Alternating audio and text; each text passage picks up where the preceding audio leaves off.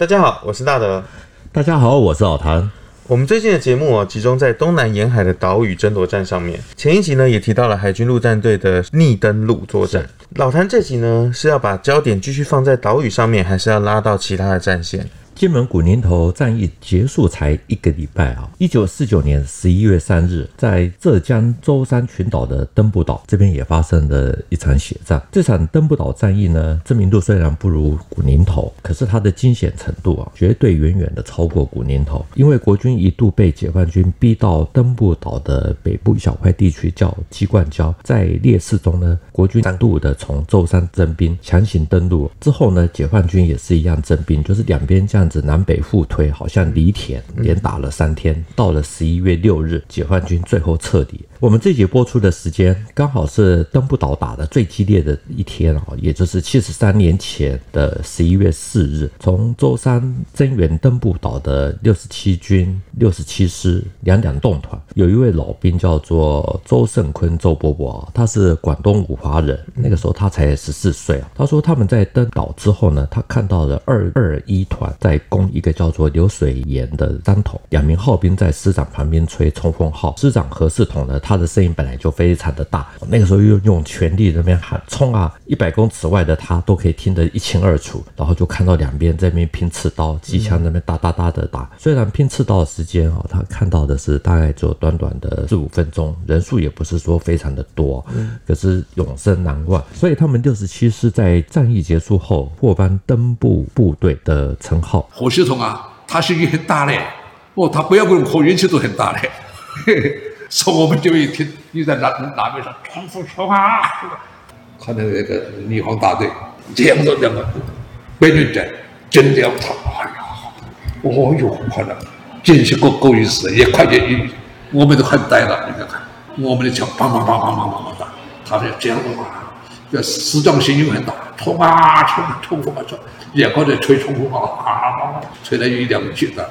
所以周北北他的这一段描述相当的传神哦，战场上的每个瞬间都刻印在他的脑海里面。对，想必那时候伤亡是十分的惨烈。驻守登步岛的原本是青年军二零八师，后来改番号为第八十七军二二一师哦。有一位谢邦敏伯伯，他是六六幺团的上等兵机枪手。他说，三天打完，他们那个团六六幺团哦，第一营阵亡了四名的连长，他们一个连一百二十人哈。大概存活的真的就四十人，而他很幸运的都没有受伤。他刚开始的时候看到左右全部都是阵亡的同袍，断手断头，才十八岁的他啊，那时候看的真的会怕。那等到多看了一些，他说那个时候反而不怕，那机枪拿起来就是这样哒哒哒的这样的打。在《银海同舟》这本书呢，收录了一当时参战者的一些文章，里面写到，就是说在攻打岛上的制高点流水岩，第一波攻击上去的时候，一个连能够生还。大概就只有三到五人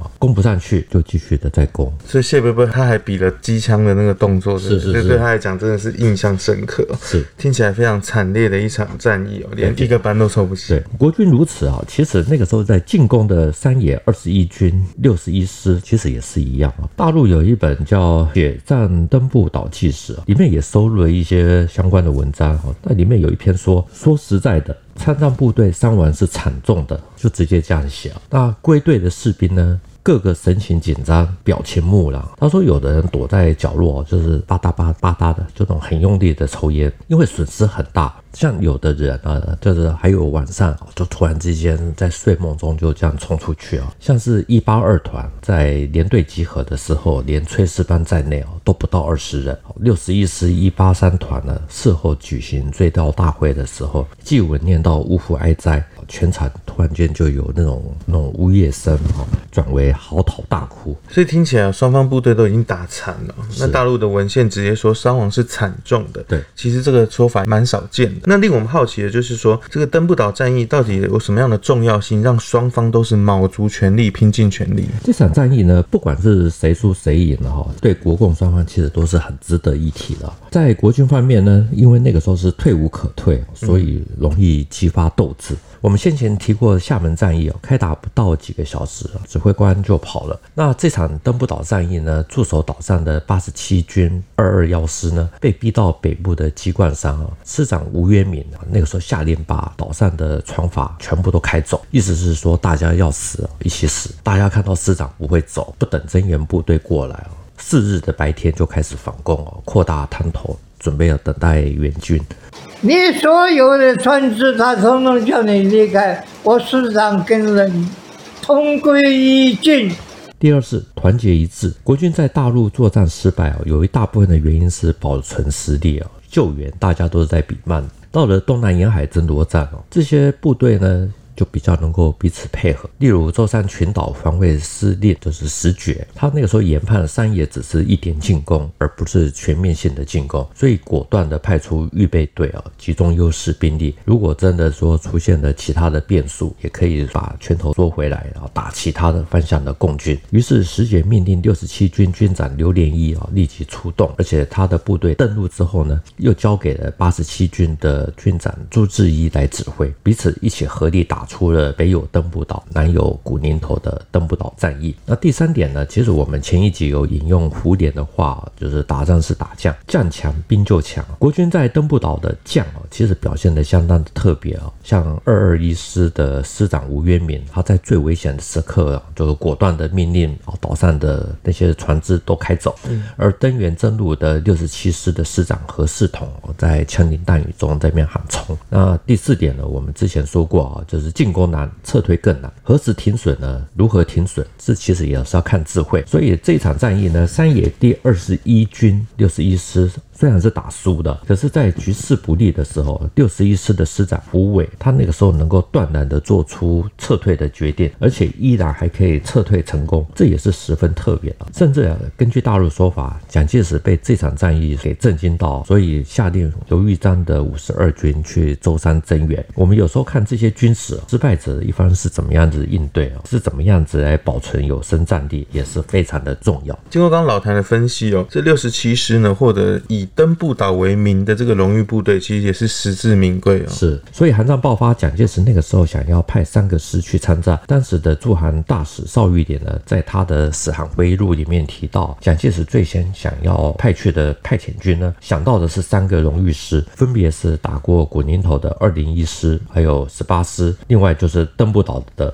六十七师，我们上一集啊提到了万山群岛的海战，海军陆战队呢上演了逆登陆。那登不岛战役啊，这场战役在劣势之中，舟山岛的这个国军过来增援，硬是夺回了登不岛。我们一开始介绍了登不岛战役的重要性，那老谭现在可以来描述一下比古宁头还血腥的这个战争过程。解放军渡江后，上海失守，十多万的国军呢撤到了舟山群岛。国府那个时候为了要保卫舟山，所以到了七月，任命在东北打过的石觉担任。舟山群岛防卫司令官，他随即呢就把登步岛列为守御重点，派遣由浙江撤退到舟山的二点八师来接手，师长是吴渊敏，而且改番号为八十七军二二幺师啊。同时呢。他们立刻在岛上呢的三个重要的制高点，分别是炮台山，还有大山顶，也有说这是大山，另外就是一个流水岩哦，这三个地方构筑一些防御工事。我们前面说到，这个六十七军的六十七师从舟山岛过来增援，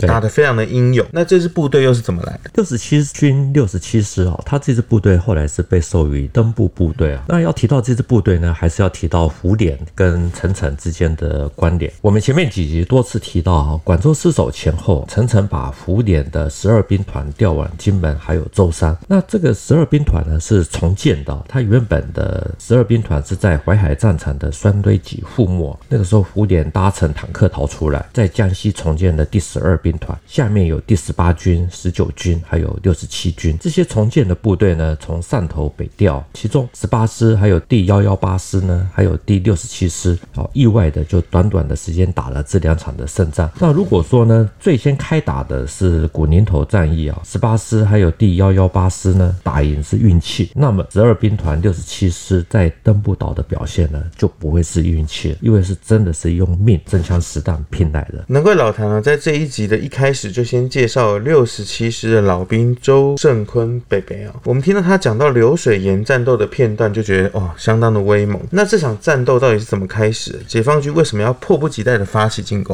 那个时候国军是实施关闭政策啊，就是对长江口还有珠江口这些执行封锁，甚至于轰炸，对大陆的经济影响其实是很大的。像国军在舟山本来就有除了海军基地，还有空军机场两个，所以解放军无论如何一定要尽早的把它给拿下来。那我们看地图，登不岛在舟山的外围啊，只要拿下，架几门炮就可以把舟山的重要港口，比如像沈家门啊等等就封住。那解放军那个时候啊，因为海空军只有雏形，所以只只能。采取主导的这种战术，山野呢，先由川山半岛向南，就是先占领的六横岛啊等等。到了十月十八日呢，才攻下的桃花岛，距离登步岛只有一千公尺了。那所以才一点四平方公里大的登步岛就成为下一个的目标。原来如此哦，所以登步岛虽然小，但它的战略位置是非常关键的。对，那个时候登步岛驻守的谢邦闵谢伯伯说，十一月三日下午四点。解放军开始从桃花岛炮轰，到了六点啊，就下起了毛毛雨。那个时候天很冷。他说，负责攻岛的山野第二十一军到，第六十一师呢，就开始发起了登陆攻击啊。那因为两座岛非常的近啊，只有一千多公尺，所以登陆部队一下子就到。我们知道这大战是在毛毛细雨中打响的，是，但过程肯定是像狂风暴雨一样的震撼。二零八师的编制啊，其实它的缺额也很多，一个连一一百五十人，大概实际上都一百二十人不到，而且新兵也多，基本上都没有战斗经验。所以谢邦闵伯伯讲啊，他说战斗刚开始，炮弹落下，看到认识的人断手断脚，他说真的会怕。之后呢，多看了几个就不怕了。那总之呢，在山野六十一师的推进之下呢，二二幺师他们在三日晚间九点，海岸的第一线的阵地啊，其实就被突破。谢伯伯他们开始逐步的，就是边打边撤。到了四日凌晨三点左右，就撤到了登步岛的最北端了，就是机关礁这一带。他说那个时候四周都是枪炮声哈，登陆的人多了，他又吹哨子，哎呦那我们的心有点就是不安呐、啊，这里哔哔，那里哔哔，这里哔哔，其实到处都是哔哔。他说：“你根本搞不清楚到底有来了多少人，在黑夜里用哨声来固步一阵，的确可以增加就是守军的这个心理压力。那之后呢？”因为舟山还有十几万的部队啊，登步岛如果一丢，粮食进不来，部队出不去，那不用问结果，大家都知道。所以那个时候，陈诚用电话命令舟山的防卫司令部啊，说绝对不可以丢掉登步岛，一定要全力的去支援。在陈诚的命令之下，石觉下令舟山本岛的第六十七军立刻的增援。那这个军长呢是刘连一，他意思就要七十五师二二四团作为。先头部队，第六十七师为后续的部队，所以在这个时候，舟山的援军来了。到了清晨呢，因为知道有援军，所以谢方敏伯伯讲，他们二二一师的师长吴渊敏呢，下令把就是岛上的船只啊，怎么等等哦，那些全部都开走。你所有的船只，他统统叫你离开，我师长跟人同归于尽。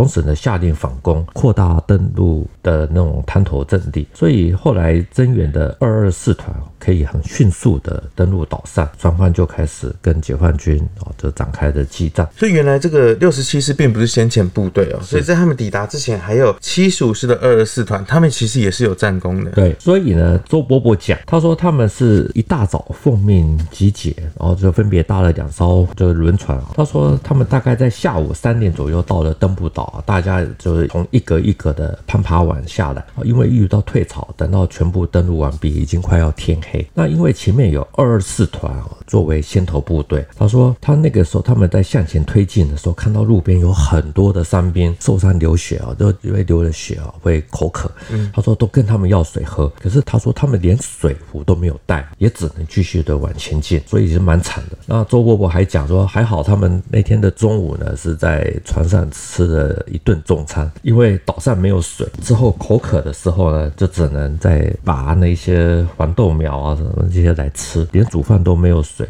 所以这就是老谭经常在强调，这个战场上有很多残酷的那一面哦，包括你的生理啊，包括你的作战的情况啊等等。是那个时候六十七师第两百团呢，他们负责攻的是第二制高点啊，就是大山。二零一团攻流水岩，这两个制高点其实并不远。周伯伯讲啊，他那个时候是运输点，负责运输弹药。他记得很清楚，次日早上他与班长等人在一起。班长他是我们连上的第一排第一班的班长，二次世界大战他参加过，他经经验很丰富。中共的炮弹打过来，他听得到，咣咣卧倒。那早上哦，七点多钟，七点多多钟，卧倒，肚子被打地，所以吃吃啊，咣咣咣，炮炮弹四发就六发？四发，一拳炮就打过来，我炮弹就点散开的，就爬到就把呼呼呼就爬到，你都会跳哎，第一炮都没有了，他就讲了，起来，跑快跑，跑跑就往我们那个大山那个位置上跑，当天早上哦，非常的危险。所以这个周北北说，他说炮弹落地的时候，就算你是趴下，肚子没有贴地，你还是会被这个炮弹的冲击力给震起来。是，他说哦，如果不是班长有经验啊，他们大概就再见了。接下来呢，两百团在大山用机枪压制流水岩的共军啊，支援二零一团的反攻。他说他那个时候去砍机枪子弹，也不知道为什么，就是没吃没喝，居然能够砍那么的多，所以他也因此有机会看到二零一团反攻的时候，师长亲自督。督阵啊，然后两名号兵在那边吹冲锋号。那流水岩的争夺战啊，其实国共双方死伤是非常的惨重啊。大陆的资料说，国军在这里啊，就是遗留下来尸体有八百多具。那国军这边也是一样啊，就是写说共军在这个地方死伤也是非常的惨重。所以在战场上，身体跟意志力也都已经发挥到了极致。是在这种精神高度集中紧绷之下，其实也会变得特别的英勇跟亢奋。是，不过因为国军并不擅长。夜战，所以到了夜间啊，又被北推回去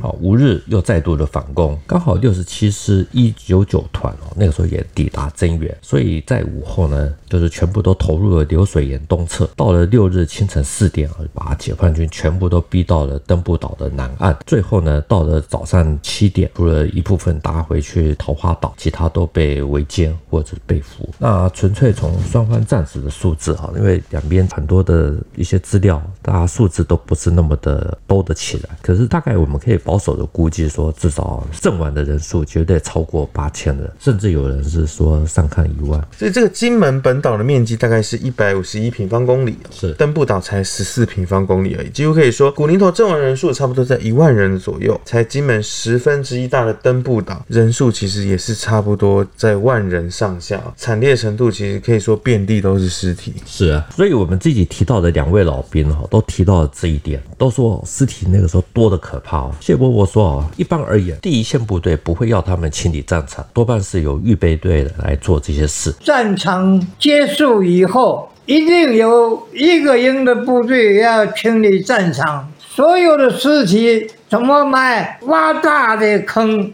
往里头丢，他有名字的，他们都有啊，连长啊，副连长啊。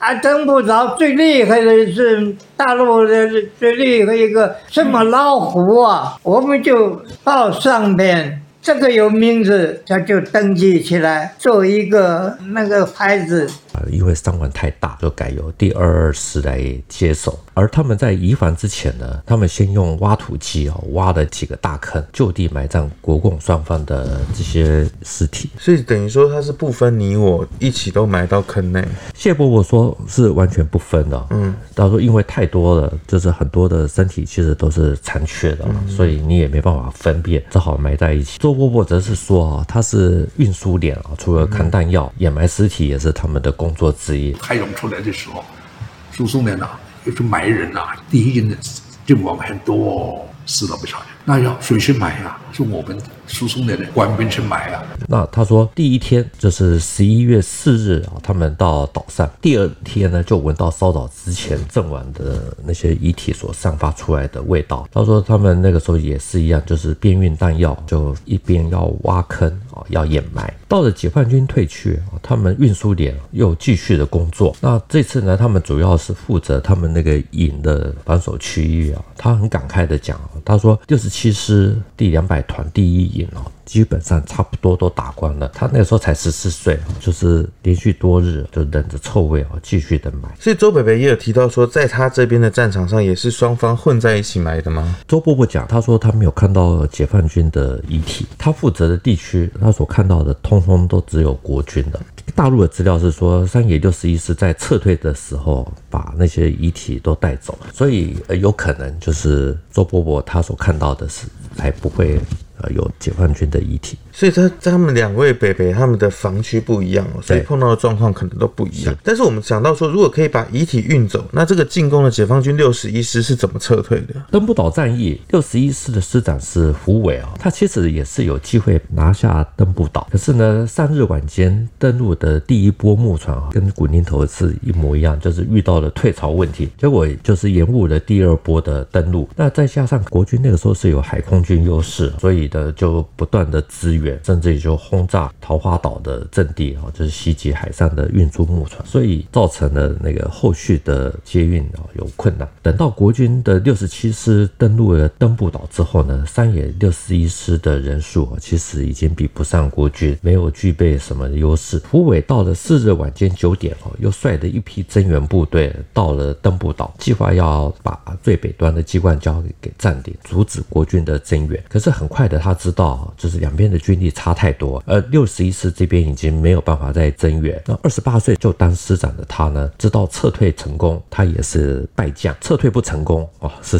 千古罪人。可是不撤呢，一定会打到最后一个人，那也对不起自己的部队。所以他后来决定，就是抛开了自己的得失，在五日的凌晨两点，就是决定撤退。然后获得批准之后呢，他开始安排哪些部队要先撤，同时要怎么样把这些阵亡者的。遗体抢运回去，因为撤退要花上至少五六个小时以上的时间啊，所以开始的时候还要有断后的部队。那六十一师一八二团的团参谋长啊刘正昌就被留下来殿后，他是最后呢以一个班啊的搭乘最后一艘小船啊就是撤离。所以老谭认为哦，这个解放军六十一师他这这个最后的撤退是成功的吗？双方的说法一定会不一样啊。嗯、国军这边基本上都是说用窜逃两个字，嗯、那大陆是说。都是创造战史上的奇迹啊，所以我们也可以理解双方的认知不同。不过呢，我们这集前面一开始也提到了撤退是一个很不容易的事情。那大陆这边之所以会用说创造的战史上的奇迹啊，